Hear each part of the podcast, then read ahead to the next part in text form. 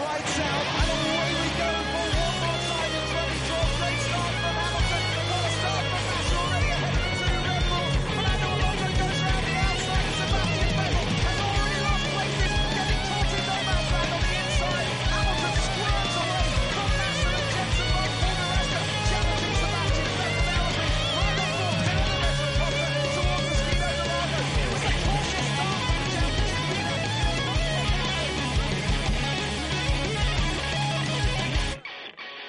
Salut à tous et bienvenue dans le service après-vente de la F1 pour cette émission spéciale consacrée aux essais de Gérez euh, et sur lesquels on va revenir en, en détail, notamment sur un motoriste en particulier, je pense. Euh, et pour faire ceci, parce que moi cette semaine je n'ai absolument rien suivi des essais, j'ai besoin de m'appuyer sur trois piliers du SAV et ces trois piliers sont les suivants Euh, Fab, Gus Gus et Ben. Bonjour, bonsoir, euh, bienvenue messieurs. Bonjour. Pilier de barre aussi. Oui. C'était, c'était magnifique. Euh, alors, a- avant de, de lancer cette émission et de vous demander comment vous avez vécu cette semaine, je suis obligé de revenir sur euh, la précédente émission euh, où nous avions Ellie euh, Miss Monoplace avec euh, la magnifique Élu. Caterham. Euh, élu, oui, oui. Oh. Et nous vous avions mis un, sondage sur le site du SAV, savf1.fr, pour euh, savoir quelle était selon vous la F1 la plus sexy du plateau 2014. Et preuve qu'on n'est pas des truffes, euh, vous avez choisi sensiblement comme nous, à savoir la Red Bull à 21%, euh, devant la McLaren à 20%, la Mercedes à 18%, la Lotus E22 à 15%, allez savoir, la Ferrari F14T à 8%, la Caterham à 7%, euh, la Marussia MR03 qui est apparue en cours de, de route à 5%, la Force India à 5% également, la Sauber à euh, 2%, et la Williams et la Toro Rosso qui sont repartis bredouille, euh, ce qui fut le cas notamment pour Toro Rosso sur la piste. Euh, dans la liste, il y a la Marussia, euh, elle est sortie donc, euh, on l'a enfin découvert euh, jeudi, après les retards. Quel est votre, votre avis sur cette voiture? Une Elle très belle est- monoplace, moi, je trouve. Esthétiquement, oui, très belle. Ouais, j'aime beaucoup la livrée, moi, personnellement. Après, ils font pas Ça dans me rappelle le, quelque ils font dans, ouais, bah Cette ouais. livrée, mais- j'ai beau chercher, elle me rappelle quelque chose. Ouais, mais c'est plus réussi sur la Marussia, tu vois. Et euh, sinon, enfin, sur l'aspect un peu plus euh, aéro, elle a l'air d'être euh, assez classique. Euh, ce qui peut s'avérer un choix euh, le- le- en même temps un peu logique euh, par rapport à la situation de l'équipe, mais euh, je pense qu'il Ça fait pas mal dans le plateau actuel, que ce soit classique, parce que bon. Ouais, et puis ils ont le, le, le petit zigouigui là euh, en noir qui fait que de face ou avec un beau soleil, on, on arrive presque à oublier qu'il est, qu'il est là, ce qui est pas plus mal. Et à quand même avoir une monoplace qui a qui a une certaine allure, quoi. Pas comme sur euh, la Force India où, où on peut n'importe comment cette voiture est moche. Euh, donc voilà. Je ne peux pas te laisser te dire ça. Vous êtes dur avec la Force India. Et vous savez pourquoi Apparemment pourquoi elle est, elle est la vraie raison pour laquelle elle est noire. Parce que ça a fait perdre du poids, je crois. Elle a perdu 2 kilos. Voilà, Ouais. c'est ça. Elle a perdu du. C'est moins lourd le noir que le blanc. Mm. Et comme ils ont un grand pilote, Nico Hülkenberg, Comme quoi Mercedes euh, a rajouté du noir, c'est parce qu'il y avait du rab.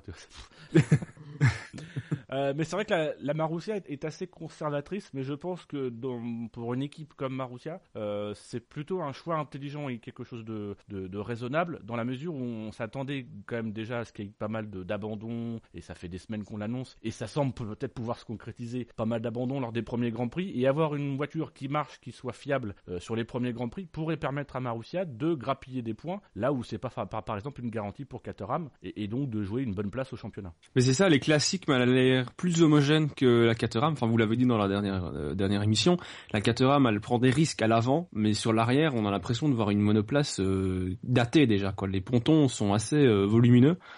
Là où sur la Marussia, ben euh, ça a l'air plus euh, plus homogène. Quoi. L'ensemble est euh, plus harmonieux. La, la Caterham apparemment c'est un choix. Euh, justement ils ont fait quelque chose, ils ont fait un, une, des, des pontons et une couverture capot très volumineuse, justement pour s'assurer qu'il n'y ait pas de problème de surchauffe, parce qu'ils ont été un petit peu devins, euh, et qu'il semble probable qu'à Bahreïn ils arriveront avec un capot moteur qui sera un peu plus euh, un peu plus travaillé et un peu plus moulé sur sur le moteur en fonction de, de ce qu'ils ont pu collecter comme données cette semaine. C'est vrai que des écuries Renault c'est un peu celle qui, a s'en est entre guillemets le mieux sorti ce week-end. Euh, cette Oui. semaine. Le moins, week-end. le moins bien, moins pas sorti. Genre, Oui. Euh, alors messieurs, euh, on commence à aborder le sujet des essais de Gérez. Euh, quel est, euh, selon vous, le, le fait marquant? Qu'est-ce que vous retenez? Quelle est la première conclusion que vous tirez de, de, ce, de ces quatre premiers jours? Ah, le meilleur temps de Kevin Magnussen, je pense, indiscutablement. euh, McLaren n'a pas caché son jeu. ouais.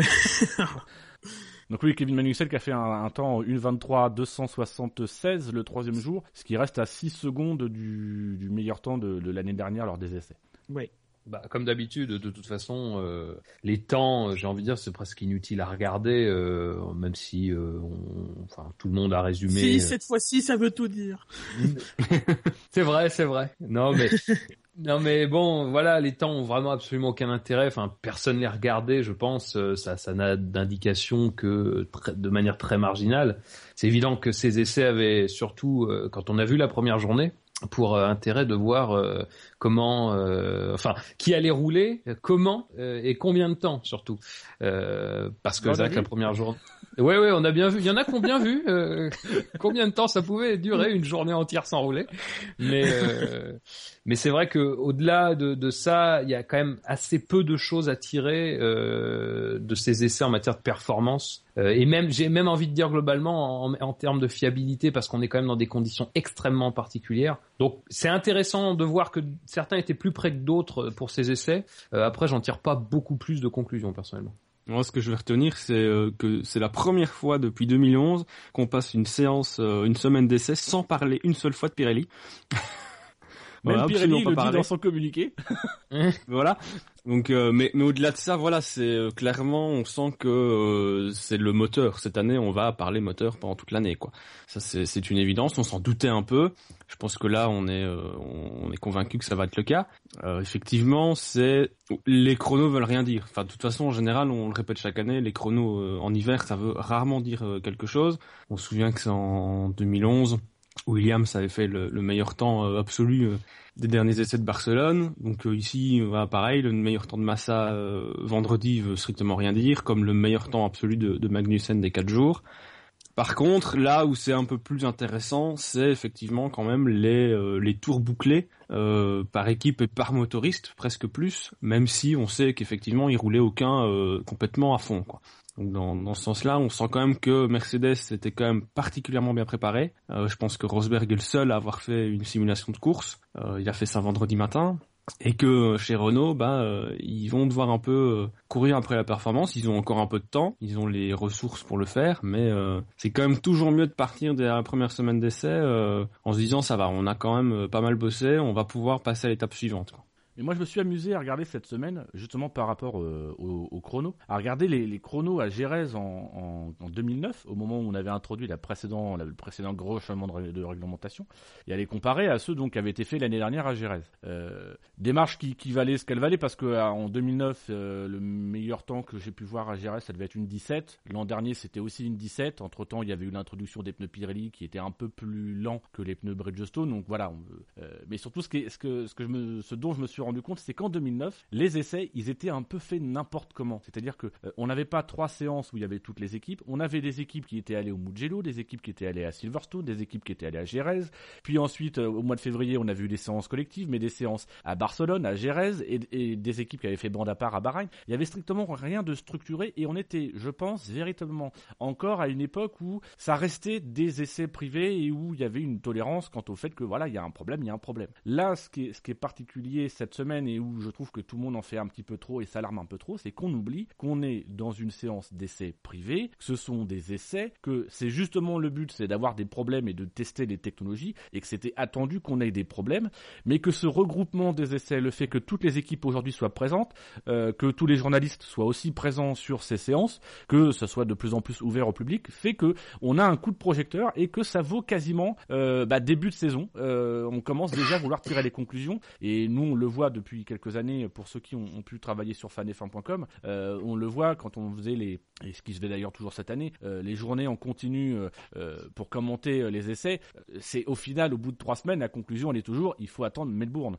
et c'est la conclusion qu'il faut tirer, c'est que certes on voit des choses, il y a des éléments, il y a des signaux d'alarme qui peuvent être tirés, mais au final on ne saura véritablement et encore c'est à minima, on ne saura véritablement la hiérarchie et les forces en présence que d'ici Melbourne. Oui, c'est ça. De toute façon, il vaut mieux avoir les problèmes euh, maintenant que les avoir à Melbourne. C'est pour ça, effectivement, que les essais sont faits. C'est pour avoir les problèmes.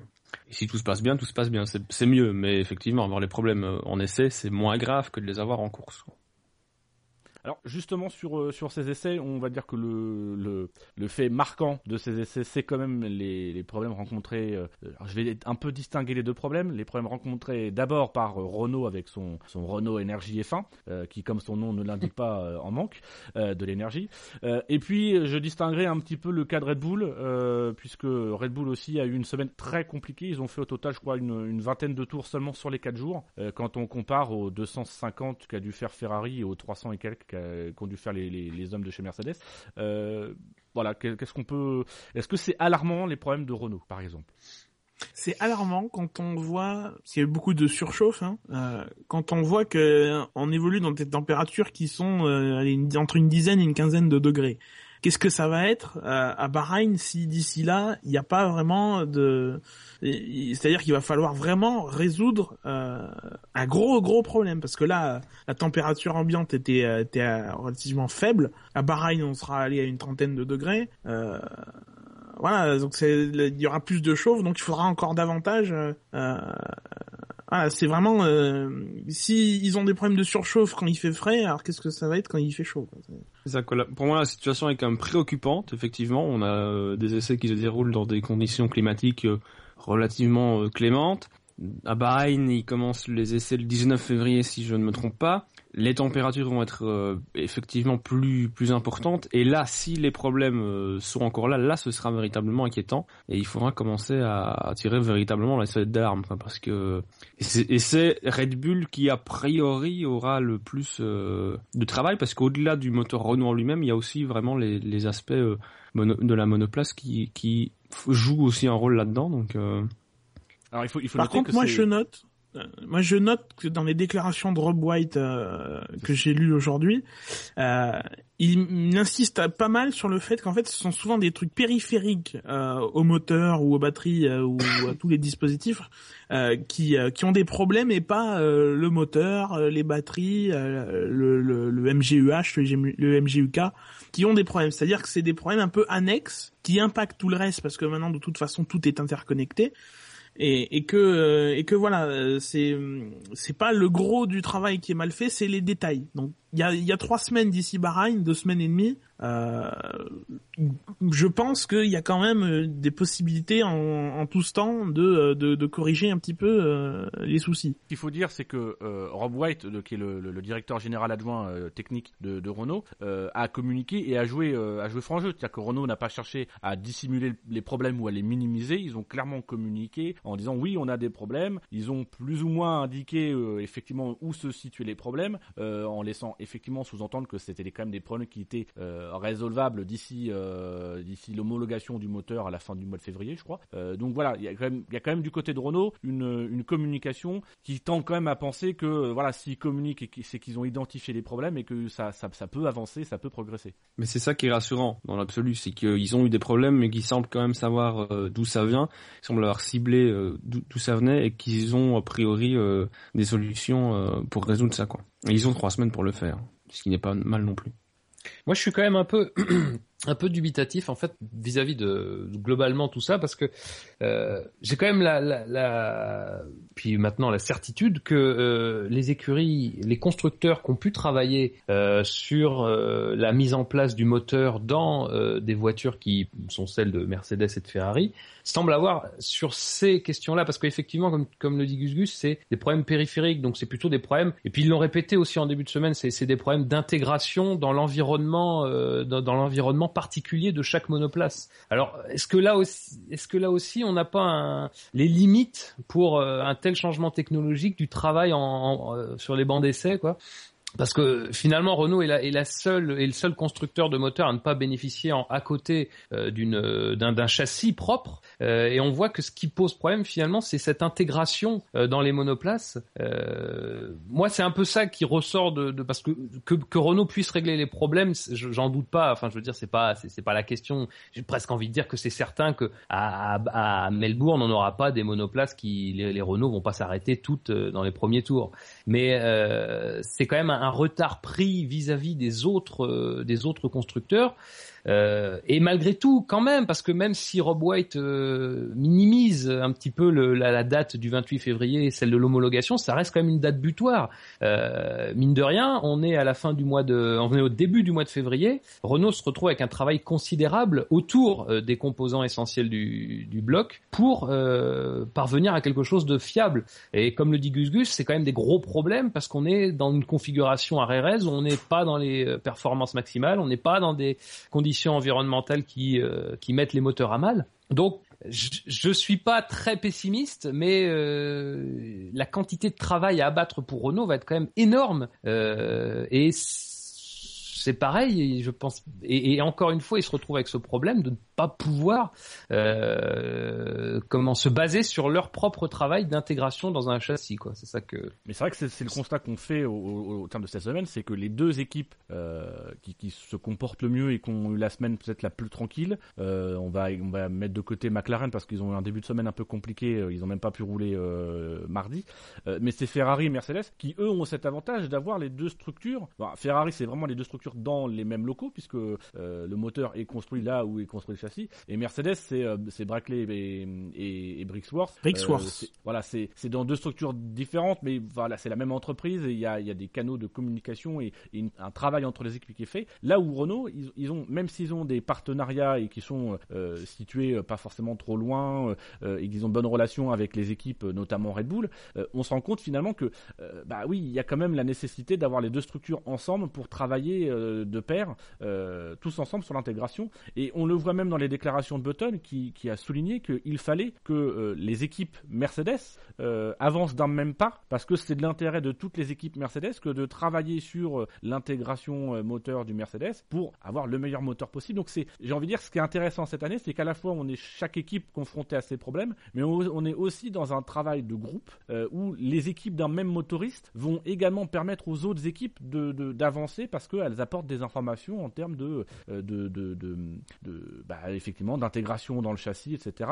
Et c'est là où avoir un moteur Ferrari ou un moteur Mercedes, en sachant qu'ils ont euh, une écurie de Formule 1 euh, qui se trouve dans leurs locaux, bah, c'est un atout parce que tu sais que déjà les problèmes d'intégration, ils ont déjà des éléments de réponse, là où Renault n'en a pas, forcément. Mais c'est ce que James Allison euh, expliquait pendant la semaine concernant Ferrari, c'est que vraiment les deux projets, aussi bien le châssis et le moteur, ont été vraiment menés en parallèle et que des modifications ont été faites dans un cas comme dans l'autre en fonction euh, du châssis ou en fonction du moteur pour vraiment avoir une intégration euh, la meilleure possible quoi. Et c'est et c'est quelque chose que Mercedes avait aussi mis en avant euh, en 2013, c'est-à-dire que le fait d'être un constructeur à part entière qui construit châssis et moteur euh, serait un avantage et aujourd'hui après Jerez on peut dire qu'ils avaient raison quoi. Alors sur les sur le, le, le cas des équipes euh, à moteur Renault, il y en a un qui, qui inquiète un peu plus particulièrement et, et c'est pas forcément sans plaisir pour certains puisque c'est le cas de Red Bull qui a rencontré de, de gros problèmes. Red Bull est tout simplement l'équipe qui a le moins roulé cette semaine, 21 tours. Euh, bon à noter quand même que les équipes à moteur Renault n'ont bouclé que 150 tours quand euh, les équipes à moteur Ferrari en, ont bouclé 444 et Mercedes 874. Même si Mercedes ils sont quatre équipes et qui ont été quasiment là toute la semaine. Donc voilà du côté de Red Bull c'est c'est déjà très très tendu au point qu'on a euh, par exemple euh, Sébastien Vettel qui est parti euh, qui directement qui a directement quitté le circuit je crois c'est c'est mercredi après après les essais et que les essais ont dû être écourtés vendredi après-midi ils ont bah, ils ont baissé les rideaux parce qu'il y avait trop de problèmes. En même temps, il n'avait pas de données à analyser quoi. non. Des tours en 1.38, bon, bon bah là j'étais pas à fond, là j'étais pas à fond, euh, là j'ai cassé le moteur, bon.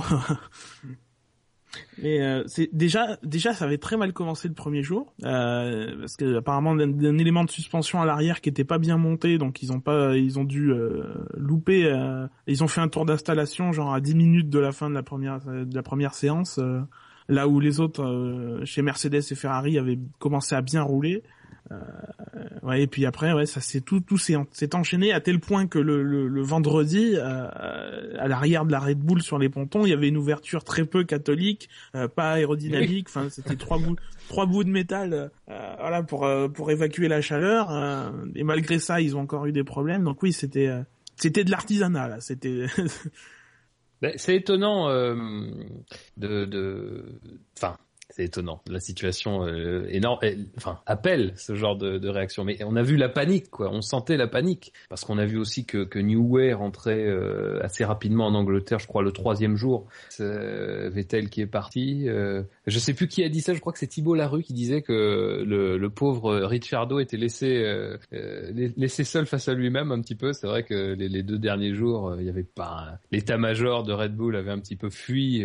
Euh, face à cette, à cette catastrophe, hein, parce que malgré tout, on aura beau vouloir minimiser, ça reste quand même catastrophique pour une équipe euh, quand on compare, euh, euh, quand on compare les, les, les, les- ce qu'ont pu faire des équipes comme Mercedes, comme Ferrari, même comme McLaren. Euh, McLaren malgré un jour manqué entier, donc c'est c'est quand même un, un véritable camouflet pour Red Bull, même si tout n'est pas de leur faute, mais enfin une partie des problèmes quand même visiblement vient de la RB10 aussi. Euh, Ah non, ah non, Dietrich Mateschitz c'était pas d'accord. il a déclaré euh, les problèmes actuels sont venus du côté du moteur et non de notre équipe qui a toujours le haut niveau de savoir-faire nécessaire. Ces problèmes de jeunesse ne sont pas une grande surprise. Nous nous attendions à ce que les premiers essais soient difficiles. Maintenant, il faut régler cela pour Bahreïn. Euh, il rajoute d'ailleurs que Adrian Newey m'a assuré que la RB10 est plus une bonne machine. Et moi, c'est ce qui m'a un peu dérangé là-dedans, c'est euh, et c'est c'est pas en soi, c'est pas nouveau, c'est que euh, Red Bull euh, ne parle de Renault que quand ça ne va pas, quoi. Et ici, on a vraiment le sentiment, ouais, non, nous, on a fait notre boulot, on l'a bien fait, euh, c'est à cause de Renault qu'on n'avance pas, quoi. Alors que effectivement, Renault a des problèmes. La preuve, c'est que Toro Rosso et Caterham ont eu des soucis. Maintenant, il y a des problèmes qui sont aussi liés à l'architecture de, et aux choix techniques effectués par Red Bull et Adrian Newey. Et ça, j'ai pas l'impression qu'ils l'admettent ouvertement. Et personnellement, je trouve ça vraiment dommage parce que voilà, en Formule 1, tu- c'est toujours bien de gagner et quand tu perds, bah tu gagnes et tu perds en équipe. On le répète souvent. Euh, et là, bah Red Bull, je les trouve pas sport du tout en- envers Renault, quoi. ça me rappelle Vettel. Merci Renault. Pas mal, hein Alors pour, pour quand même me, porter un tout petit peu euh, à la défense de, de Didi, euh, il faut quand même dire que euh, généralement c'est quand, quand les équipes, que ce soit en français ou même euh, en italien ou, ou en anglais dans les différentes versions que je vois, euh, c'est souvent remis dans le contexte départ de nombreux responsables techniques de chez Toro Rosso et notamment Peter Pro- Prodromou euh, qui sont partis chez McLaren, chez, euh, chez Mercedes ce genre de choses. Euh, je pense que les, les, déc- les déclarations de Matechil sont plus en rapport euh, avec ça, c'est-à-dire plus de dire euh, niveau techniquement on a toujours une bonne équipe euh, et, là les problèmes sont plus des problèmes au niveau du moteur. Il dit pas c'est pas concrètement c'est la faute de Renault, il dit c'est au niveau du moteur et, là bon effectivement c'est un problème d'intégration et mais, mais ce qui veut dire c'est qu'intrinsèquement l'équipe n'est pas moins bonne du fait des départs de certains de ses ingénieurs en chef. Oui, oui. Enfin, après, d'ailleurs, c'est dans, un sens, il faut pas minimiser ces problèmes-là, mais il faut pas non plus les ultra dramatiser. On le dit, beaucoup de gens le disent, et puis on l'a dit déjà depuis le début de cette émission. euh, c'est des problèmes qui effectivement vaut, mieux les avoir maintenant parce qu'on aura euh, les clés de compréhension euh, et les clés de les clés pour les solutionner, euh, aussi bien chez Red Bull d'ailleurs que chez Caterham, chez Toro Rosso et chez Lotus, euh, qui euh, par un petit miracle quand même ne perd pas trop sur ces sur ces essais-là et va sans doute gagner aussi des solutions vis-à-vis de, de ces problèmes, même s'ils y sont peut-être confrontés. Mais chez Red Bull, on n'est pas euh, on n'est pas devenu mauvais et, c'est vrai que moi, enfin, beaucoup de gens se sont réjouis de ce qui s'est passé chez Red Bull. Enfin, moi, je veux dire, je, je m'en réjouis pas, je m'en, je- je- je- j'en suis pas désolé, mais c'est quand même dommage de, de, voir qu'une équipe qui a, qui a, qui a imposé ses standards euh, de qualité sur la F1 pendant euh, sur les cinq dernières années se retrouve euh, déjà un peu en difficulté pour la saison à venir. Moi, ça me, ça, ça m'amuse pas vraiment. Enfin, je préférerais que Red Bull ait pu faire un maximum de tours et puis récolter un maximum de données, euh, qu'on se retrouve face à un plateau homogène. Euh, Aujourd'hui, Red Bull euh, va quand même devoir courir après le temps, tout comme Renault, euh, et c'est pas forcément, enfin, je sais pas, c'est pas une bonne chose. Moi, ça me, ça me, j'ai vu beaucoup de réactions. C'est ça, il y a une atmosphère un peu étrange autour des problèmes de Red Bull. D'après Thibault Larue qui était à Gérès, la salle de presse était relativement réjouie par le fait que l'écurie autr- autrichienne tombe. Il y en a qui se sont pas du tout cachés même dans les médias comme Felipe Massa qui lui a, Oui. a déclaré que les problèmes de Red Bull étaient positifs. Enfin, c'est quand même, c'est quand même souhaiter euh, malheur de ses adversaires alors que c'est pas vraiment, un- pas un- Mais- vraiment un esprit sportif. Quoi. Enfin, c'est Mais c'est ça pire. Les- qu'ils les se problèmes- réjouissent les- même de pouvoir gagner face à Red Bull par chaos technique. C'est-à-dire que c'est, c'est, il y aura, dans, dans la, dans la direction que ça prend, pour le moment, il n'y aura pas match. Et la seule manière de battre Red Bull, c'est que Red Bull connaisse un chaos technique lié, faut pas se cacher, en partie à l'intégration moteur et au moteur. Enfin, c'est- c'est-à-dire que depuis 4 ans, on n'arrive pas à les battre. Et pour les battre, on est obligé de compter sur des éléments extérieurs à Red Bull parce que encore une fois l'équipe est entre guillemets trop forte quoi. Et, moi je pense que des, quand on est un vrai compétiteur, on peut pas se réjouir des problèmes autres. Il faut qu'on se réjouisse de les battre en disant on, a battu une équipe qui était au sommet de sa forme. Là clairement Red Bull ils ont même pas ils peuvent même pas s'exprimer. C'est bien résumé par Ricciardo. Il dit peut-être que Mercedes ils sont une seconde plus lents que nous. Le fait est que Renault n'a pas pu rouler. Ils ont rien pu faire euh, et Red Bull euh, de- d'autant moins. Oui, d'ailleurs, euh, enfin, j'ai pas tout lu, mais il me semble qu'on a quand même une certaine retenue de la part euh, des, des autres motoristes vis-à-vis de, de la situation chez, chez Renault. Euh, comparé effectivement à, alors c'est vrai que c'est- aussi l'entretien qui est le plus ressorti parce qu'effectivement les propos sont, sont malgré tout assez révélateurs, mais effectivement quand euh, on lit Felipe Massa qui, euh, qui, qui, qui- oui, se cache même pas, il se réjouit de ces problèmes-là. Bon, c'est un peu affligeant. Enfin, je veux dire, c'est un peu affligeant euh, de sa part, euh, surtout que lui a été quand même dans une écurie qui a joué le titre contre Red, Bull, qui sait le niveau d'exigence qu'il faut pour arriver à rivaliser, qu'il a fallu, euh, pardon, pour arriver à rivaliser avec Red Bull. Je sais, enfin c'est. Et puis en plus, ça vient de quelqu'un qui a pu effectuer des tours, qui n'a pas été trop euh, trop sujet à, à des problèmes. Bon, c'est vrai que c'est- un- une attitude un peu minable en fait, euh, très très sincèrement de de sa part et, puis de la part de tous les gens qui se réjouissent, hein, euh, les observateurs euh, qui qui Surtout normalement. qui a lui-même eu des problèmes, à la fois chez Ferrari. euh, Oui, voilà. Ferrari a connu des moments difficiles euh, lors de son passage, et lui-même en tant que pilote a connu des moments difficiles, et il était bien content. Enfin, il se plaignait contre l'ambulance. Là, c'est un peu tiré sur l'ambulance. Oui, oui, non, mais voilà. Enfin, c'est, je trouve que c'est très dommageable en plus toute cette ambiance. Puis même quand, quand on lit, euh, quand on lit les réseaux sociaux, même quand on lit, les, effectivement, euh, on sent dans la dans la plume de certains journalistes une, voilà, un, un sentiment de, de satisfaction euh, à voir Red Bull euh, en difficulté, euh, boucler 21 tours en 4 jours. Euh, bon, euh, c'est vraiment pas une ambiance positive vis-à-vis de tout ce qui se passe et puis vis-à-vis de tout ce que Red Bull, quoi qu'on en puisse, quoi qu'on puisse dire, a apporté à la Formule 1 sur ces dernières années. Alors, de l'autre côté, ici, on a plus l'impression que c'est Red Bull qui se bat elle-même plutôt que véritablement les autres qui, qui, qui sont vra- vraiment plus forts qu'elle. Ici, effectivement, comme le dit Dino, elle a pas, elle a pas droit au chapitre, elle peut pas vendre ses, ses atouts, elle peut pas vraiment se battre. Donc, euh, Alors j'ai profité de C'est la, de, de- panne technique tout à l'heure pour, euh, pour faire la moyenne des tours par équipe. Euh, en moyenne, une équipe propulsée par un moteur Renault cette semaine a fait 50 tours contre 148 pour les équipes Ferrari et 218 et demi euh, pour les équipes à moteur Mercedes. Donc effectivement, c'est- pas possible de défendre tes chances et de ne serait-ce que de montrer ce que tu Ouais. vaux vraiment quand t'es incapable de, de, de faire. Enfin 20 tours, c'est même pas suffisant pour Bah, pour savoir si façon- les systèmes sont bien calés ou ce genre de choses. quand ton meilleur tour est en une, est en une 38 à 15 secondes du meilleur tour de la semaine, c'est évident que t'as t'as pas pu travailler quoi. Enfin, c'est dé- déjà ils ont fait beaucoup plus de tours d'installation que les autres, donc des tours chrono euh, réels, ils ont pas dû en faire plus d'une dizaine. Euh, mais voilà, enfin, euh, quand tu vois aussi les rabibochages sur la voiture, euh, voilà, ça, ça sent. Ils ont pas pu travailler, voilà, c'est tout. Enfin, euh, à la planche à dessin maintenant. Allez, au boulot. Bon après on sait très bien que on l'a vu par le passé, Adrian Newey est quelqu'un de très réactif. On l'a vu ces dernières saisons, elle est partie sur des, des, des moments où on, on craignait un peu de voir Red Bull, euh, la- la- l'armure Red Bull se fendiller, et puis en fait Adrian Newey a su réagir et trouver des solutions. Euh, là on, on peut très bien euh, imaginer que euh, les problèmes d'intégration moteur vont être résolus, si ce n'est pas d'ici Bahreïn, d'ici Melbourne ou d'ici le, le premier le premier Grand Prix d'Europe. Là on peut penser quand même que Red Bull sera revenu dans le jeu, si tant est que le, le moteur Ouais. le moteur Renault soit soit bon. Mais euh, bon, la capacité de réaction de Red Bull, on la connaît. Ils ont les moyens et, les ressources intellectuelles pour le faire. Euh, là-dessus, il n'y a pas vraiment d'inquiétude. Euh, Moi, j'ai envie de dire, c'est le plus gros test quand même de l'histoire de Red Bull. Red Bull est un top team, c'est indéniable. Maintenant, Red Bull, euh, si elle s'en sort, prouvera qu'elle est une grande équipe. Il y, a, un peu une distinction entre les deux. Quand on voit ce que ce qu'avaient pu faire, par exemple, Ferrari et McLaren en 2009, ils étaient un peu au fond du trou en début de saison et finalement ont, ont fini par gagner des courses. Ou ce que n'a pas pu faire, par exemple, l'année dernière McLaren en gardant une voiture très moyenne toute la, toute la saison. Voilà, c'est là qu'on attend, euh, qu'on verra de Red Bull dans la difficulté parce que finalement, euh, sur les sur le cours de ces cinq dernières années, Red Bull a pas tant été que ça en difficulté, peut-être un petit peu au début 2012 euh, et encore. Mais voilà, là c'est la, situation la plus euh, grave entre guillemets euh, pour Red Bull et c'est là qu'on verra vraiment s'il y a euh, un esprit de réaction, enfin de- des synergies, enfin voilà, un esprit d'équipe qui poussera tout le monde vers le haut ou si ça va commencer à pas à pas bien marcher. Alors de l'autre côté de la voie descendre, on a euh, Mercedes et Ferrari qui ont plutôt le sourire. J'ai envie euh, de tenter tout d'un coup euh, de prendre un risque de, de- qu'on s'engage. Euh, avantage Mercedes ou Ferrari sur ce sur au, au sport de ces essais? Mercedes. Il faut vraiment s'engager. Hein Clairement. Non mais on s'engage euh, pour la forme quoi. Voilà. Ouais, non, moi je dirais Mercedes. Tu peux, vous pouvez dire Mercedes, hein, Dino et allez-y, pas grave. je, pr- je préfère l'abstention. Hein? non, mais un Mercedes, mais voilà, mais encore une fois, il y a, il y a- c'est la, la fiabilité est là, le reste, on n'en sait absolument rien.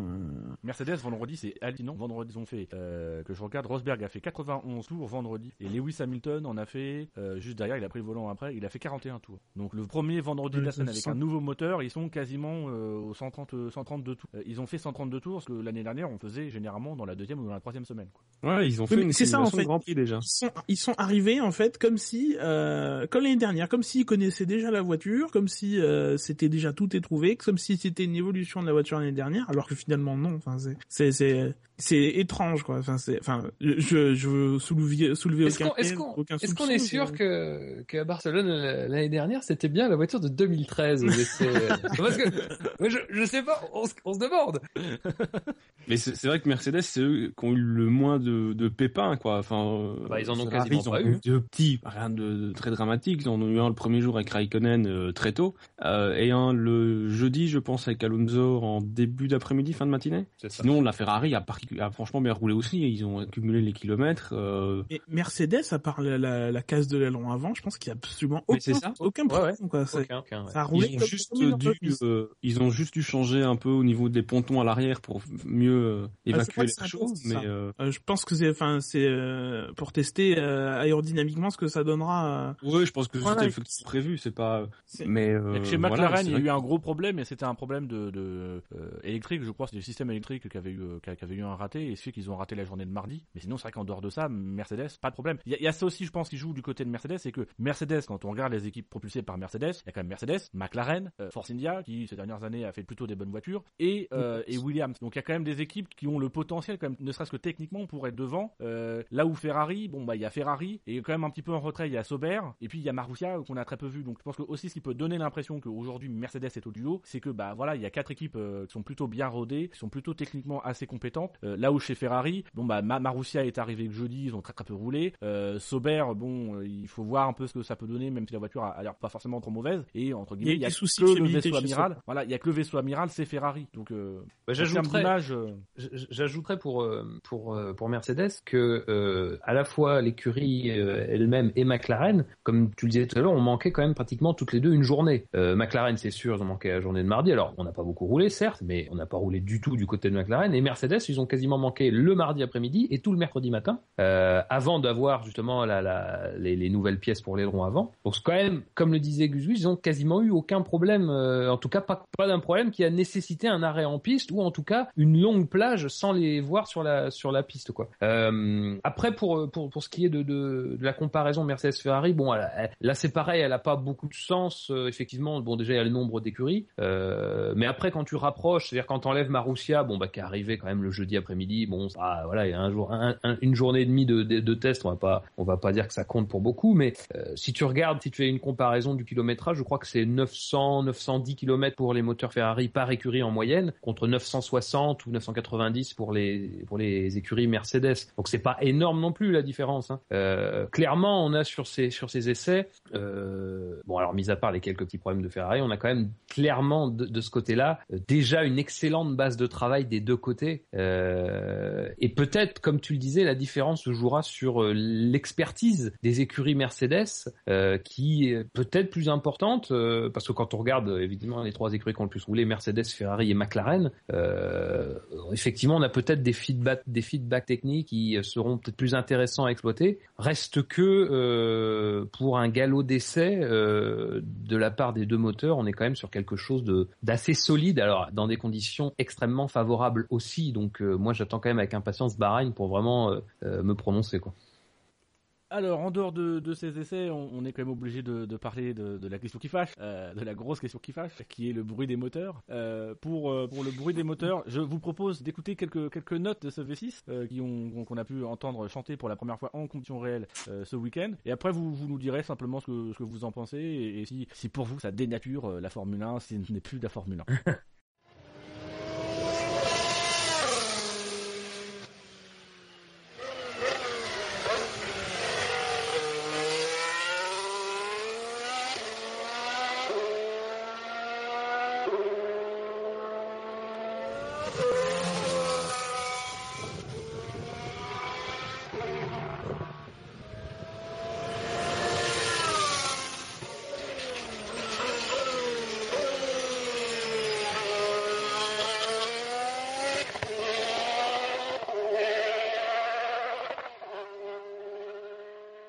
bah c'est pas si dégueu que ça. Euh, disons que ça sonne mieux quand c'est installé dans la voiture que ce qu'on a pu nous faire écouter avant, euh, les essais euh, où là les moteurs étaient sur le banc. Dans la voiture, ça résonne autrement. C'est pas, un V8, c'est pas un V10, ça c'est sûr. Après, ça m'a pas.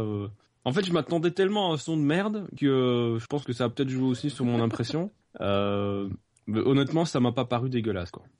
C'est une sonorité très proche des, moteurs des années 80, euh, donc ag- agréable, je trouve, euh, euh, très rauque. Enfin, ça, ça sent la, ça sent la puissance finalement. Euh, en revanche, je note que j'ai vu une vidéo euh, de la Ferrari au freinage.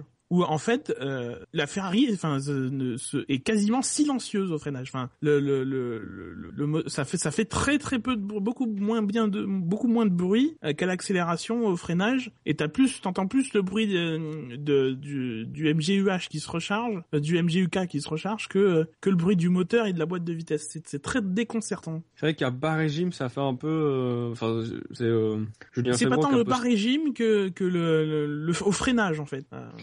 Julien Febvre a posté plusieurs vidéos euh, tout au long de la semaine et euh, c'est vrai que à certaines vitesses, on a l'impression que la voiture fait un peu un bruit de machine à lessiver. Mais euh, une fois lancée à pleine vitesse, je trouve que ça fait pas un bruit dégueulasse. quoi. Alors on a C'est auditeur beaucoup 22. plus gros qu'évi- Pardon? On on a auditeur 22 qui nous cherche un peu, puisqu'il dit, moi je préfère largement le son des V12.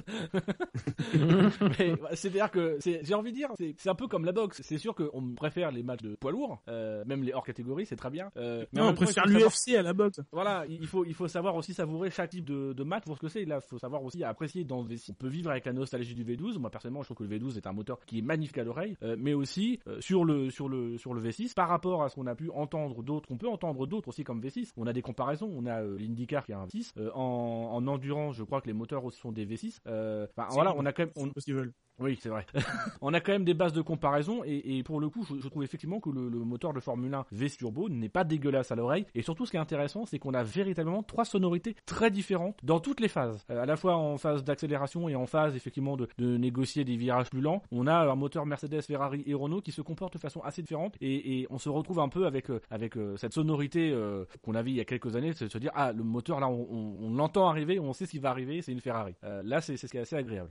Et surtout un énorme bruit de soufflage euh, en plein milieu des virages par euh, et au freinage par les Mercedes, enfin les moteurs Mercedes. Enfin, c'est c'est euh, il y a eu du travail dans ce sens et le soufflage va revenir un peu à la mode, euh, même si effectivement ce sera pas dans les latitudes des dernières années parce que ça, on ne souffle pas les diffuseurs, mais mais mais voilà, il y a il y a du soufflage dans, en tout cas il y a le bruit de soufflage. A priori, je pense que ça souffle, ouais, sur les, les les ailerons qui sont les petits ailerons sous l'aileron principal, mais voilà, il y a il y a du soufflage. Alors évidemment, cette semaine d'essai à Gérès nous a aussi permis de, de découvrir les premières euh, petites polémiques techniques, euh, notamment autour euh, de, de, deux, de deux monoplaces. Une que l'on a vue, la McLaren avec euh, ses, ses suspensions en papillon à l'arrière, et la deuxième polémique technique sur une monoplace que l'on a vue pour le moment que en photo, la Lotus avec ses, ses- ses- son museau en fourchette. Donc, je crois que vous avez déjà pas mal parlé de, de, de la Lotus lors de la précédente émission, donc je pense qu'on va un peu passer rapidement sur cette polémique-là, euh, surtout pour se concentrer sur, euh, sur celle autour des, des, des suspensions McLaren. Euh, et d'abord, on va, on va être obligé de se tourner vers Gus Gus, désolé Gus, un peu pour nous, pour nous expliquer ce qu'on de particulier ces suspensions, et quel est leur, leur objectif. Donc c'est les bras de suspension arrière, c'est les triangles de suspension arrière. Dans le bras qui est le plus vers l'arrière, en fait, t'as en quelque sorte une forme, une forme d'aileron en fait. Euh, C'est-à-dire que les, les bras de suspension doivent être symétriques. Il doit y avoir des axes de symétrie quand tu les coupes, euh, voilà. Donc euh, et, et logiquement, donc en fait, ça a pas vraiment une forme d'aileron, mais ça a un peu une forme de cloche en fait, un peu comme euh, euh, euh, t'as euh, la face arrière en fait qui est plus haute que la face avant. Enfin, c'est euh, c'est très étrange. C'est juste pour recréer euh, une espèce d'aileron, donc pour créer des de, de, de l'appui supplémentaire qui a été perdu à, à l'arrière. Le truc c'est que ça crée beaucoup de traînées parce que bah voilà c'est pas vraiment un aileron qui a des il y a des des sortes de, de gurnets un peu comme comme comme en haut des ailerons arrière. Alors ça crée beaucoup de traînées, mais par contre ça récupère un peu de l'appui qui a été perdu euh, entre 2013 et, et 2014. Donc c'est une, une modification aérodynamique et qui ne sert en rien les suspensions. Enfin ça n'influe en rien sur euh, sur euh, l'amortissement. C'est là où on est, on est dans la dans la notion de d'esprit du règlement et de l'être du règlement. Euh, Alors c'est oui, clairement un dispositif qui n'est pas dans l'esprit de, de- du, du règlement, mais qui, qui est peut-être dans la lettre. c'est plus compliqué que ça. Euh, ça, ça- ça répond, ça, ça c'est conforme au règlement sur les suspensions. Euh, par contre, si la FIA vou- voulait l'interdire, elle pourrait parce qu'il y a l'article 3.15 qui dit que euh, toute pièce euh, qui euh, a une influence sur les performances aérodynamiques de la monoplace euh, est considérée comme faisant partie de la carrosserie. Euh, et euh, dans la carrosserie, dans la définition euh, du réglementaire de la carrosserie, les suspensions, les éléments, les bras de suspension ne sont pas dedans. Donc si tu considères que ça influe sur la, la performance aérodynamique de la monoplace, qui très franchement est le cas, euh, on peut, enfin c'est compliqué de dire l'inverse. euh, bah tu peux interdire ces suspensions parce qu'elles ne répondent pas, elles ne sont pas conformes au règlement sur la carrosserie, qui est très strict, à, très strict à l'arrière. Donc du coup, enfin voilà, c'est euh, c'est juste euh, la question de dire est-ce que cette pièce a une influence aérodynamique ou pas? Personnellement, je pense que oui, mais euh, visiblement pour la, la FIA, c'est pas le, le cas, ce qui est un peu. euh, Moi, je trouve ça un peu étrange, mais bon, c'est c'est pas moi qui fais les règles. Alors, à, à noter qu'il y a des, il y aurait déjà eu des, des, des réclamations, des, des demandes de précision qui auraient été formulées auprès de la FIA, Oui. même si les équipes commencent que- déjà à plancher sur euh, leur version à eux. Parce que précisons qu'on ne peut pas euh, protester contre euh, contre un élément avant une course. Il faut protester un résultat de course, comme euh, avait fait par exemple euh, comme le- les diffuseurs soufflés, euh, non les doubles diffuseurs en 2009, où le résultat de Melbourne avait été contesté et donc il y avait eu audience à la FIA. Euh, et voilà, donc euh, pour l'instant, il n'y a aucune attaque du côté des équipes. Les équipes se renseignent euh, pour avoir des clarifications sur ce qui est possible de faire ou pas, sur ce qu'il est possible de faire ou pas. Ouais, c'est notamment Adrian Newey qui posait, euh, qui interrogeait le, le bien fondé, la légalité en tout cas du système, alors qu'apparemment du côté de chez Williams, on pense que ça va pas poser de problème au niveau de la légalité et que très vite ce genre de pièce va se retrouver dans les souffleries des différentes écuries pour essayer d'installer le système sur leur voiture. Bah, Globalement, Williams, ils sont pas très, euh, ils remettent pas en cause la légalité, hein, parce que déjà sur le nez de la, la Lotus, ils étaient euh, bon, on va le travailler.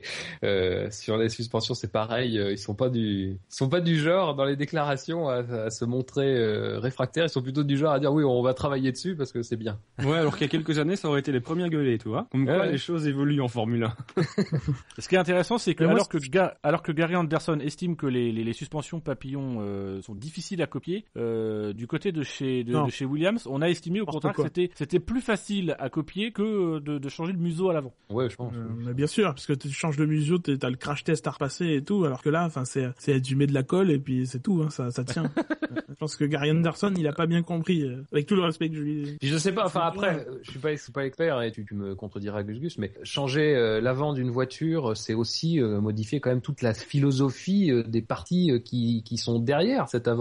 Euh, Parce que la Lotus, alors on, on- sans, sans, sans trop en parler, mais euh, elle est conçue, euh, si elle est conçue comme ça, de, de cette manière, et euh, la philosophie de ce qui euh, de, de ce qui vient après le museau euh, tient compte de cette euh, de, de cette conception à l'avant. Euh, c'est pour ça que c'est enfin c'est pour ça que c'est très difficile, à mon sens, euh, si la solution fonctionne, de l'adapter très rapidement. Au contraire de cette solution qui à l'arrière, euh, par définition, enfin N'influe influe- sur rien d'autre, quoi. influe sur rien d'autre, donc finalement euh, est, quand même assez simple à, à mettre en œuvre.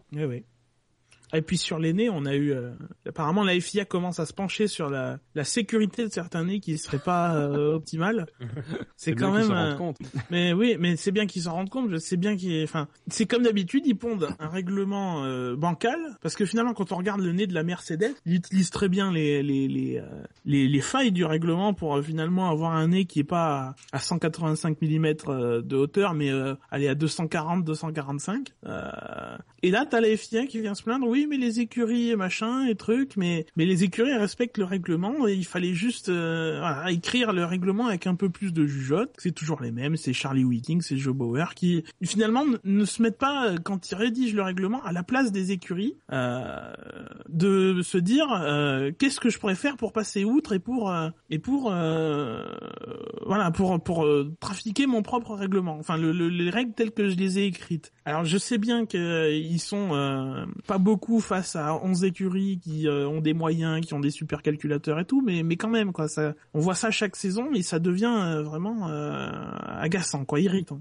Mais ouais, mais même rien que sur la forme, quoi. On va se plaindre du, du design des voitures, parce qu'effectivement, elles sont particulièrement immondes. Mais euh, je veux dire, ça fait des mois que les premiers dessins, euh, premières esquisses sont apparus sur des sites comme Autosport, qu'on sait que les voitures vont être dégueulasses. C'est pas possible que la FIA n'ait pas réussi à, n'ait pas euh, découvert ça en lisant Autosport, quoi. Enfin, je veux Et dire. surtout même, ça fait des mois que la FIA est au courant museaux. Enfin, on peut pas imaginer que Ah les bah oui. équipes se soient lancées dedans sans s'assurer au préalable en transmettant des dessins ou des maquettes à la FIA en leur demandant est-ce que si on fait ça, c'est bon? Et c'est seulement au mois de février que Oui. la FIA se dit ah, on est peut-être un petit peu inquiet pour la sécurité. Mais ça se trouve, ça fait six mois que vous êtes au courant que le nez de la, Ah bah oui. de la, tour- de la Toro Rosso, Mais il sera comme ça. C'est même pas si ça se trouve, je crois que c'est le, Lotus qui avait Ouais, dit que en août le, le- 2013. leur, voilà, le- leur nez, il est validé par la FIA depuis, ouais, voilà, depuis, depuis l'été, donc. euh, Alors après, Ouais, mais même Adrien Newey quand il y a un- a- Il faudrait peut-être quand il y a un règlement le de la- soumettre à des à des autorités techniques. Là, on a, on va en parler un peu, mais on a Rose Brown qui est à la retraite. On a effectivement Gary Anderson, on a Giorgio Piola en Italie. Euh, peut-être effectivement constituer un comité technique, même de personnes venant de l'extérieur, et disant voilà, voilà nous le projet de règlement qu'on a. Euh, à partir de ce règlement, que- quelles précautions on doit prendre? Voilà nous ce qu'on veut. Euh, et quel vous techniciens qui avez créé des monoplaces, qu'est-ce qu'on peut, euh, bah, qu'est-ce qu'on peut mettre en place comme sécurité pour éviter d'avoir euh, ce type de situation avec les museaux cette année?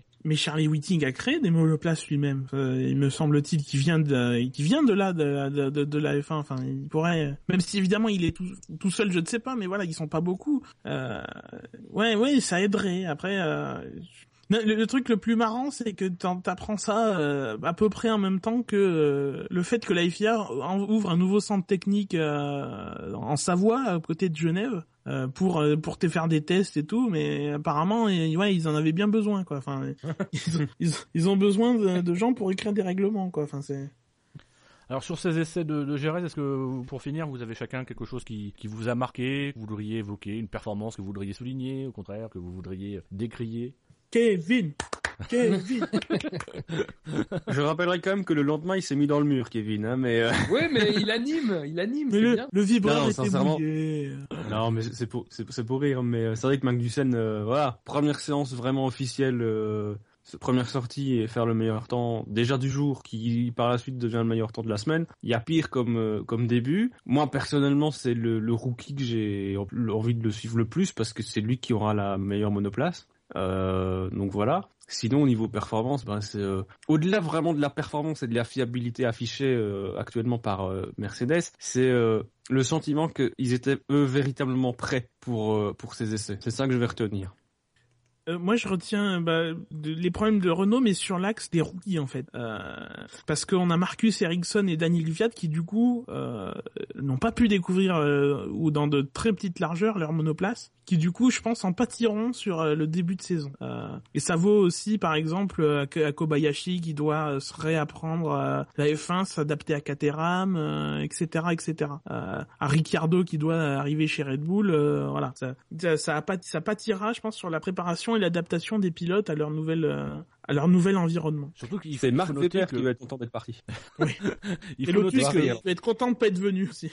avec, Ah ouais. avec ce mer- merveilleux tweet avec Ah la oui, bah, c'est ce que j'allais dire, oui. de Maldonado et de Grosjean. Et... La grande forme du community manager de chez Lotus, hein, parce que Euh, il, faut noter d'ailleurs que euh, Marcus Ericsson n'a toujours pas sa super licence et que moi j'ai découvert ça euh, cette semaine grâce au site omnicourse.it euh, parce que il faut savoir que ceux qui pour pas être pour, pour être reconnus des autres pilotes, ceux qui n'ont pas la- leur super licence, le la lumière qui se trouve à l'arrière, qui généralement est clignote rouge quand euh, quand il pleut, euh, bah, ou quand on rentre dans la dans la voie des stands, euh, sur les, les, les pilotes qui n'ont pas leur super licence, elle est elle est verte euh, et en permanence. Ce qui fait comme ça les autres pilotes euh, peuvent identifier euh, que euh, voilà c'est Marcus Ericsson.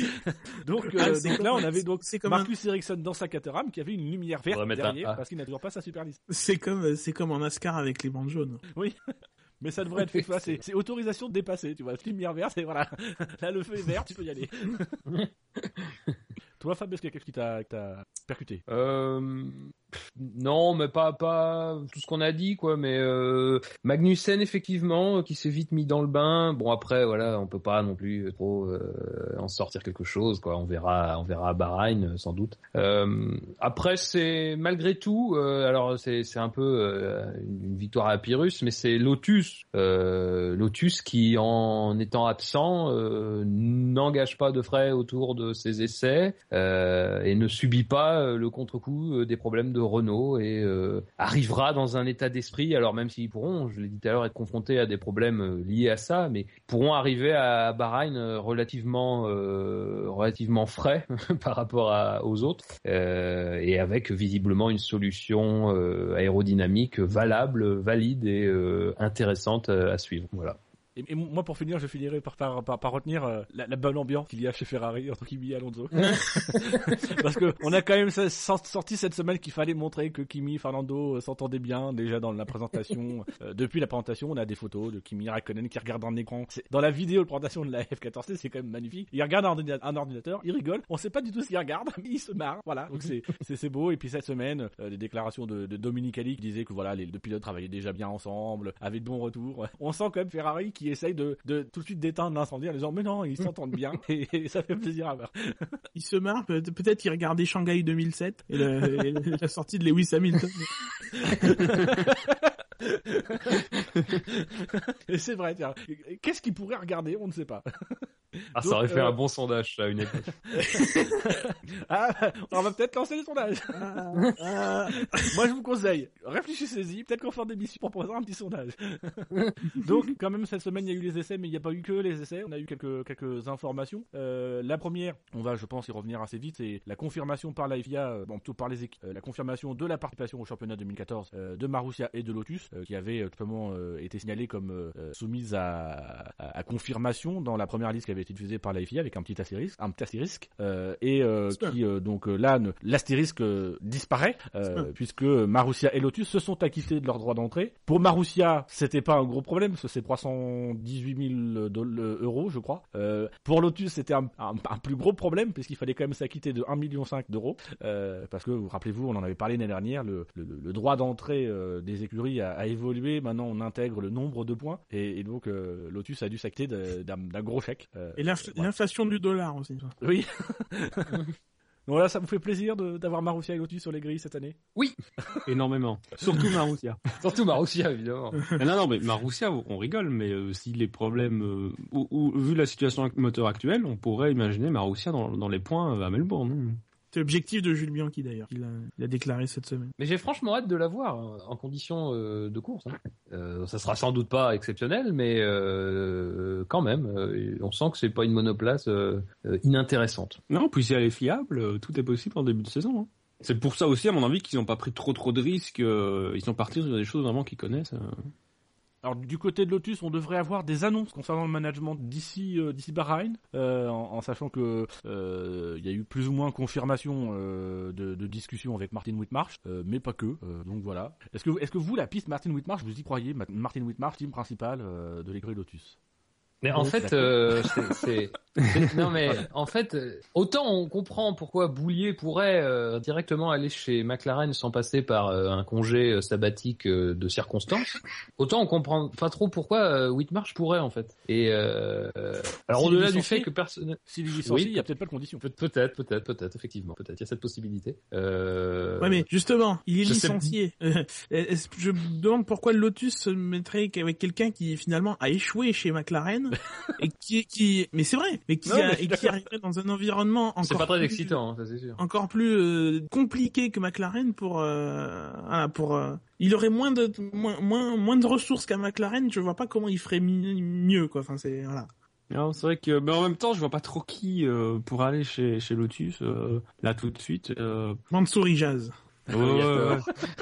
Euh, bah, C'est-à-dire que moi j'ai fait la réflexion sur, sur Twitter. euh, Lotus a vendu, euh, je sais plus, 5% de ses parts à, un consortium euh, XY. Je me suis dit que À si. Lotus continuait à vendre euh, ses parts, Mansouri Jazz allait bientôt pouvoir effectivement se payer les 35% de ce qu'il allait rester. Quoi. Mais il y a encore un peu de boulot. Mais euh, non, Whitmarch, c'est vrai que c'est voilà, il, arriverait avec l'image de quelqu'un qui effectivement a échoué chez McLaren. Maintenant, on sait que c'est Gérard Lopez qui prend le poste euh, de boulier pour le moment. Je suis pas sûr non plus que ce soit forcément une bonne idée. Est-ce qu'il va se retrouver avec deux casquettes, euh, celle de banquier hein, euh, et celle de, team principal je suis pas sûr que ce soit non plus euh, particulièrement idéal, quoi. Mais euh, On a auditeur qui à la 51 qui nous propose Flav- Flavio Briatore.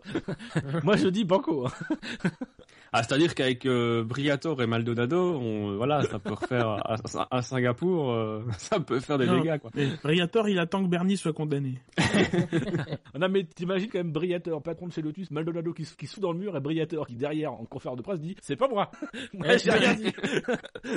C'est pas moi, c'est pas de Simon. Alors bon, on, on parle de Whitmarsh, mais pour moment, Whitmarsh est, est toujours un, un membre de l'écurie euh, McLaren. Il n'y a pas eu d'annonce de son départ. Il y a peut-être au moment justement des discussions euh, autour de, des conditions de son départ, peut-être effectivement une période de, de, de réserve avant de s'engager. Est-ce qu'il sera, est-ce qu'il cité dans le communiqué de son départ? C'est la question que je me pose. Je pense qu'ils vont mettre tu sais, des pointillés pour. euh,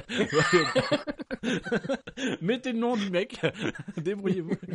Mais euh, tout ce qu'on sait, c'est qu'il ne sera pas directeur de la compétition de McLaren. Un nouveau poste qui a été créé pour accueillir euh, Eric Boulier, donc qui, on, on le sentait venir quand même, hein, puisque Lotus avait un peu euh, dévoilé euh, le- ce secret de polichinelle. Donc euh, Eric Boulier qui devient le, le- le racing director euh, de McLaren, le, directeur de la compétition, un poste qui a été créé. Il y a une euh, Ouais. restructuration euh, euh, au niveau de la tête. Il y aura donc Eric Boulier qui sera directeur de la compétition, un poste au-dessus de lui qui sera sans doute le directeur général de l'écurie ou quelque chose dans le genre, euh, qui, qui, qui devra être désigné d'ici euh, le, début de la saison. Euh, et puis donc au-dessus Ron Dennis qui chapeauterait tout ça. Donc euh, l'abolition en fait du titre de, team, principal, de directeur d'écurie, euh, que, d'ailleurs Toto Wolff a déclaré euh, dans une interview, c'était euh, archaïque, ça datait d'un autre temps. Qu'est-ce que vous pensez de, ce retour et de ce de ce poste pour le moment dont on ne sait pas grand-chose?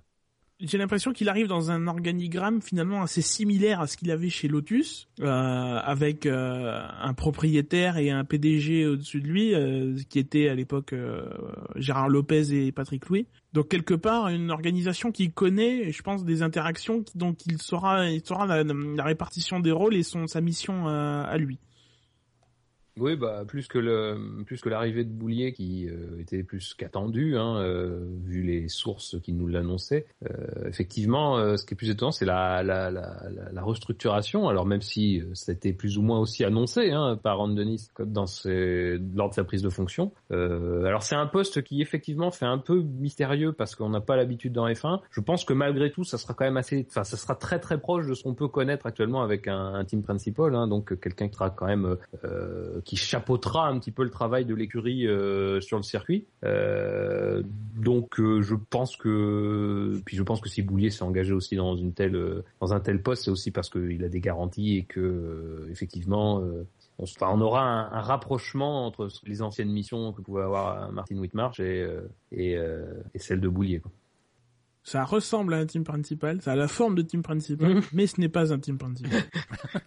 Alors, dans, dans tout ça, on avait beaucoup cité euh, ces dernières semaines le nom de Ross Brown, euh, qui euh, est parti à la pêche ce week-end, euh, cette semaine d'ailleurs, euh, c'était vendredi je crois, il est parti à la pêche et il a déclaré lors de, de, de l'inauguration d'un- d'un- d'un- d'une compétition de pêche, enfin d'un événement autour de pêche, on a du mal à définir ce peut, exister autour de la pêche. Il, a ouvert- donc, euh, il la saison des pêches, non, c'est pas ça voilà, il a, il a fait cette déclaration, euh, ce scoop, hein, il a lui-même qualifié de scoop, c'est qu'il se retirait, et que ce n'était pas une blague, il se retirait de, de, de la Formule 1. Euh, déclaration assez ambiguë, euh, qui a très vite été interprétée par tout le monde, il se retire définitivement, euh, même si derrière, dans ses déclarations, il laisse un peu la porte ouverte en disant, voilà, je, je, pendant un an, je me retire, euh, et après, je verrai ce que, ce que m'apporte la, la vie. Euh, c'est, voilà, on sait pas trop ce que ça veut dire par là. Donc voilà, est-ce que c'est une simple confirmation de son, de son année sabbatique, qu'il avait annoncé en, en fin d'année dernière, ou est-ce que c'est véritablement la retraite de Rose Brown définitive de la F1 euh, D'après vous, comment est-ce faut interpréter cette déclaration de Mais c'est vrai qu'elle est ambiguë parce que effectivement, tu... il y a deux parties à cette déclaration. Il y a la partie euh, où il explique qu'effectivement c'est la période la plus euh, chargée en Formule 1 et que lui il est en train d'ouvrir la saison de la pêche. Donc que si euh, les, médias faisaient,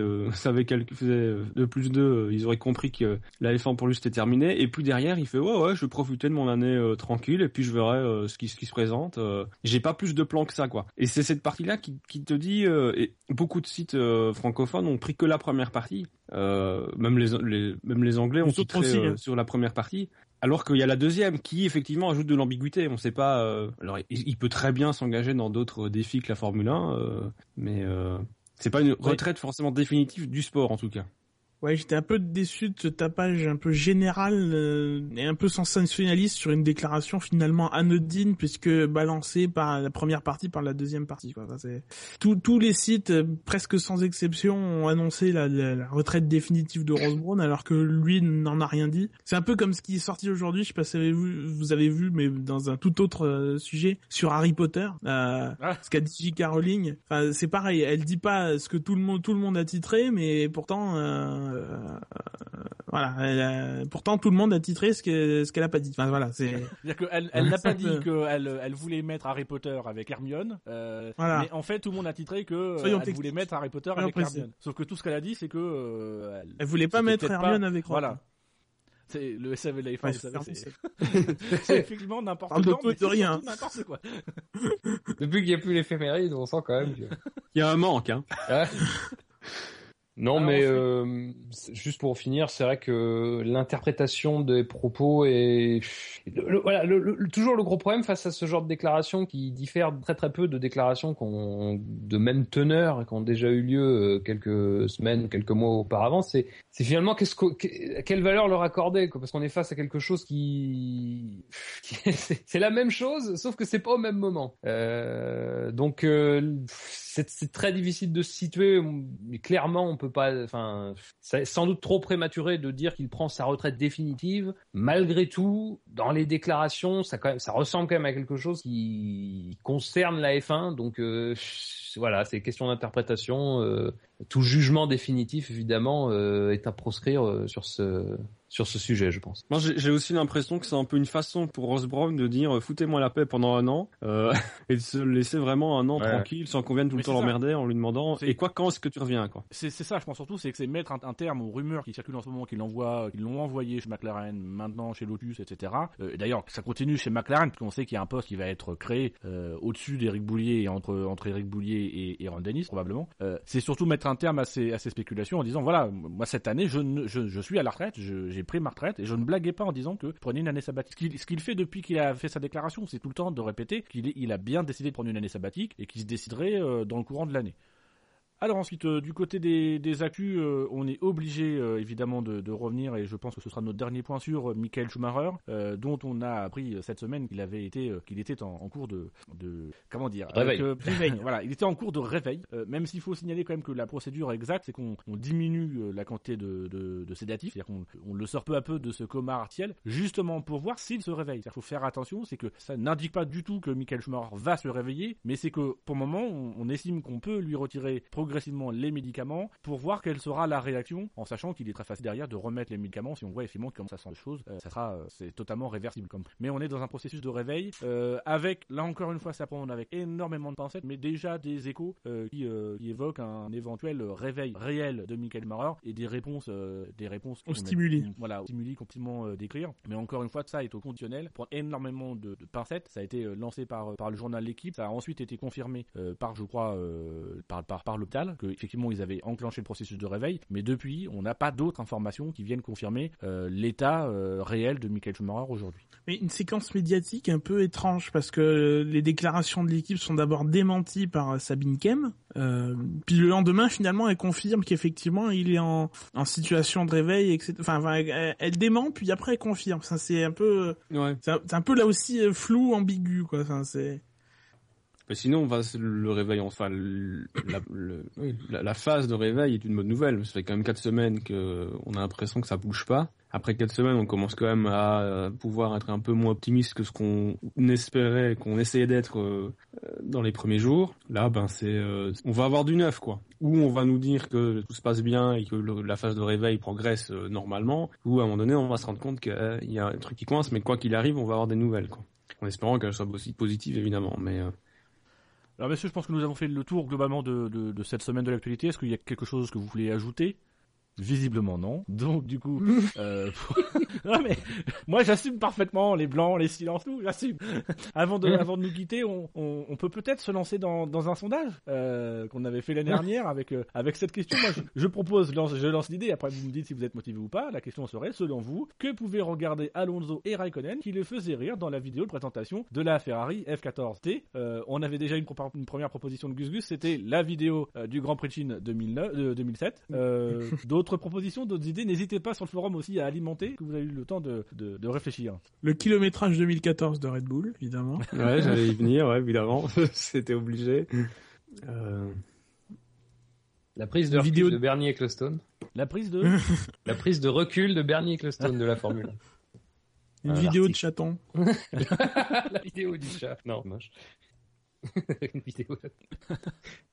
Bah, on a Boulier qui, qui- qui quitte Lotus après avoir critiqué Kimi. Quoique Boulier n'a pas critiqué Kimi. hein. Non, mais ça, je sais pas. Je, franchement, ça, ça fait plusieurs fois que je le lis, mais c'est faux. Enfin, ouais, ouais. je sais Mais pas le ce que les gens ont avec Bouillet et Raikkonen. Le tweet que Lotus a, a posté a pour souhaiter un, un bon départ à Boulier. 50 nuances de gris. Ouais. Le grès. Oui, non, mais c'est vrai que euh, ouais, c'est c'est quelque chose qui marche en anglais mais qui marche pas en français.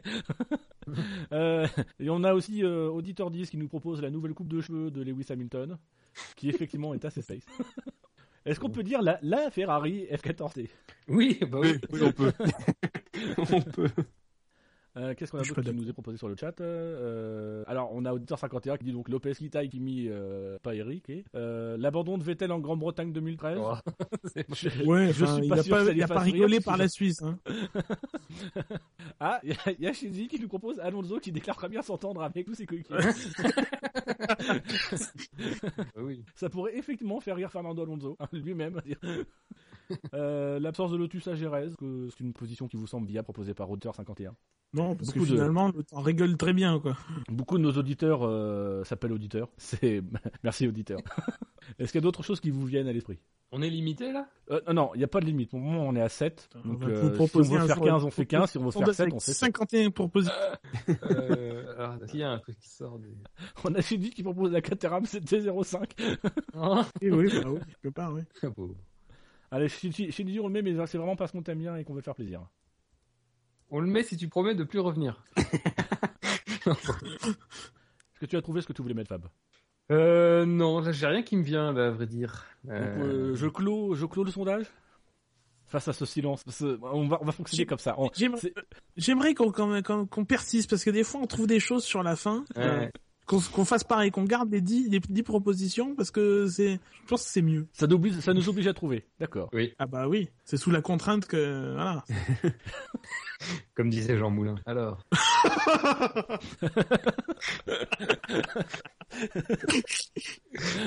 Ah, donc Shinji nous autorise à ne, à ne pas mettre la Caterham CT05. Donc on retire, il nous reste pas de possibilité.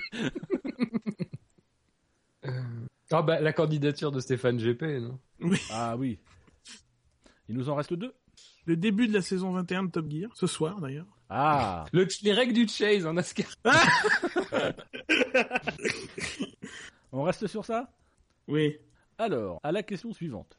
Selon vous, que pouvait regarder Alonso et Kimi Raikkonen qui les faisait rire dans la vidéo de présentation de la Ferrari F14T Vous avez, vous allez pouvoir voter et désigner le vainqueur d'ici la prochaine émission entre les 10 propositions suivantes. La vidéo du Grand Prix de Chine 2007, le kilométrage 2014 de Red Bull, la prise de recul de Bernie Ecclestone de la Formule 1, une vidéo de chaton, la nouvelle coupe de cheveux de Lewis Hamilton, la Ferrari F14T, Alonso qui déclare très bien s'entendre avec tous ses coéquipiers, la candidature de Stéphane Grand Prix pour 2015, le début de la saison 21 de Top Gear, et enfin les règles du chase en Pour voter, on vous rappelle, c'est sur savf1.fr.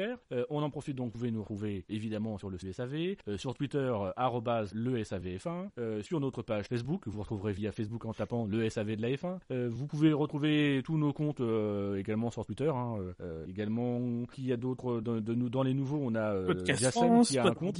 Oui. On a, on a Jassem qui, c'est James Ismad, son compte Twitter, et Buchor aussi, il me semble qu'il a, qu'il a un Twitter. Oui. Euh, c'est Bushmaster. Bushmaster. Bushmaster. Et Jackie, on essaie de le convaincre.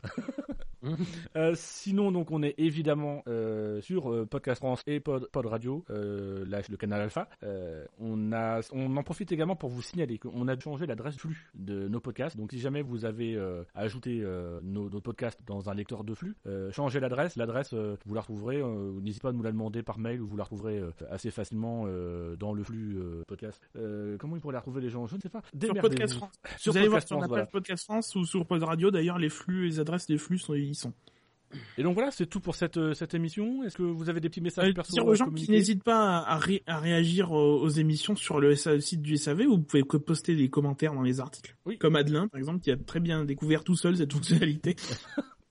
Et vous pouvez nous, nous- toujours nous envoyer des messages au répondeur en utilisant le module audio ou en envoyant un message à répondeur@savf1.fr. Euh, on a fait le tour, je pense. Euh, donc il nous reste plus qu'à vous souhaiter euh, une bonne euh, une bonne semaine de repos euh, d'ici les, les, les essais de Bahreïn qui reprennent quand les essais de Bahreïn? Dans deux 19 semaines, 22. je crois. Dans deux semaines. Ah Ouais, bah c'est le 19. deux bonnes semaines de repos avec sans doute un ou deux SAV d'ici là parce qu'il y aura peut-être des informations à décortiquer. Euh, on vous Ouais, remercie évidemment. On vous remercie évidemment de votre fidélité euh, et puis on, on vous donne euh, rendez-vous euh, n'importe quand. Et bon Super Bowl. Ah ouais bon c'est pas bon. Allez allez euh, je sais pas qui qui est en finale mais c'est pas grave. Allez-y. On sent le gars qui est dans les cartons en ce moment. allez salut à bientôt. Ciao. Au revoir. Et Bravo. surtout, restez branchés.